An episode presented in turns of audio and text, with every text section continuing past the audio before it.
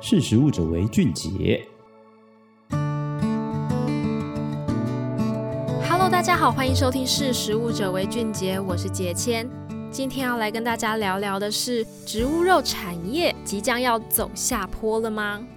自从永续跟减碳议题备受关注以来哦，蔬食跟无肉饮食也逐渐成为全球的饮食风潮。但这股新的饮食流行会持续多久呢？为什么会提出这样子的疑问？因为英国的植物肉品牌 Meatless Farm，它日前陷入破产危机之后，专家们对于植物肉市场的前景看法出现了两极化。有人看好整体市场持续成长跟创新，但也有人认为植物肉最终会成为食品业的失败案例，甚至他们还大胆预测会有更多类似的品牌在三年内关门大吉。二零一六年诞生在英国的 Meatless Farm，仅成立短短六七年的时间就面临了倒闭危机，并且裁员了五十名员工。那根据外媒的报道，这间公司它并不是植物肉产业唯一陷入经营困境的品牌。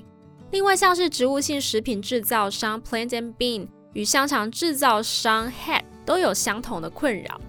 其中，Head 还停止生产多款纯素产品。那这些转变是否代表说植物性产业正进入极具挑战的时期呢？报道进一步提到，对某些人来说，Meatless Farm 的财务危机代表说这一类过度行销的产业正为了生存下去而苦苦挣扎。英国媒体 New Nutrition Business 的总监就表示：“哦，仅仅是透过投资人跟媒体炒作，却背离消费者需求的行业。”将会导致很多品牌都没有办法获利，如同植物肉产业的投资方，他们没有深入去了解相关的技术，而且对于消费者的需求以及食品饮料市场是一无所知。那植物肉充其量就只是一块利基市场，甚至可能成为食品业史上最大的失败之一。他还大胆预测哦，接下来会有更多的植物肉品牌在未来三年内倒闭。那外媒也调查了英国市场前二十大植物肉品牌的财务状况，他们发现当中有九个品牌的亏损累计达到一点五一八亿欧元，相当于新台币五十一点六八亿元，而年销售额呢却只有七千万欧元，也就是大概新台币二十三点八三亿元。而推广植物性饮食的非营利组织欧洲优质食品协会。对于 Millet's Farm 的营运问题，同样不感到意外。这间协会的研究与资源经理就说，包含传统肉品商在内的许多食品公司都遇到了通膨的困境，而依赖私人投资的这种新兴植物肉企业，尤其面临了巨大的风险。这个行业的规模不断的扩大，超越了早期推动增长的这些炒作的金额。所以他们面临了跟任何快速发展的行业一样的后果，也就是不可避免的会看到一些公司以失败收场。另外，英国肉品加工商协会则是认为，超加工方法制成的肉类替代品并不是健康均衡饮食的一个好选择。协会的执行长就说，吃新鲜的食品比吃加工食品还要健康。所以一旦消费者意识到，诶，植物肉背后的这些隐忧，他们就不会去购买。制造商呢，就应该更加关注蔬菜的这些呈现方式，以及要如何让消费者觉得这些东西是有吸引力的，而不是对他们进行加工，然后让他们看起来不像蔬菜。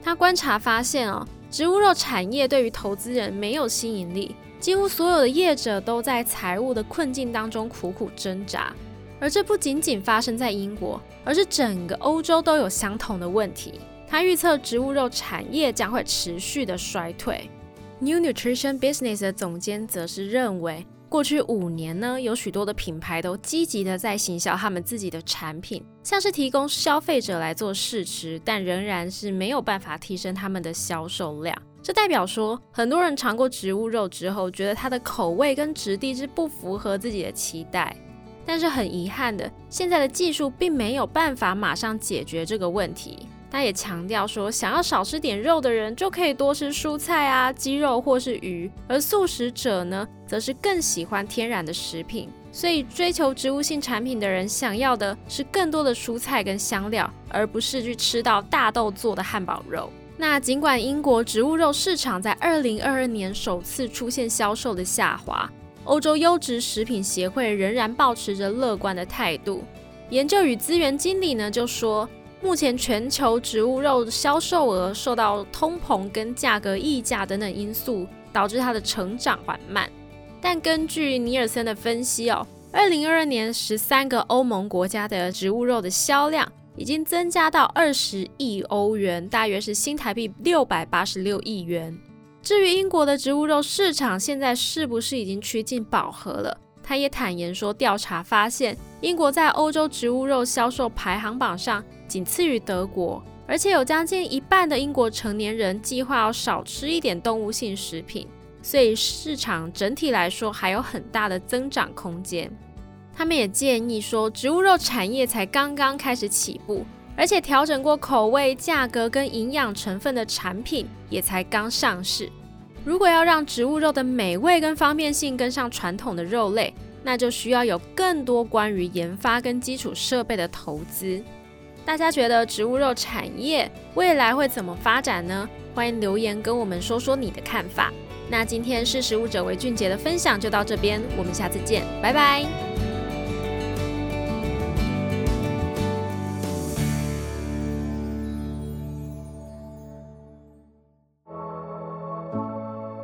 识食物者为俊杰。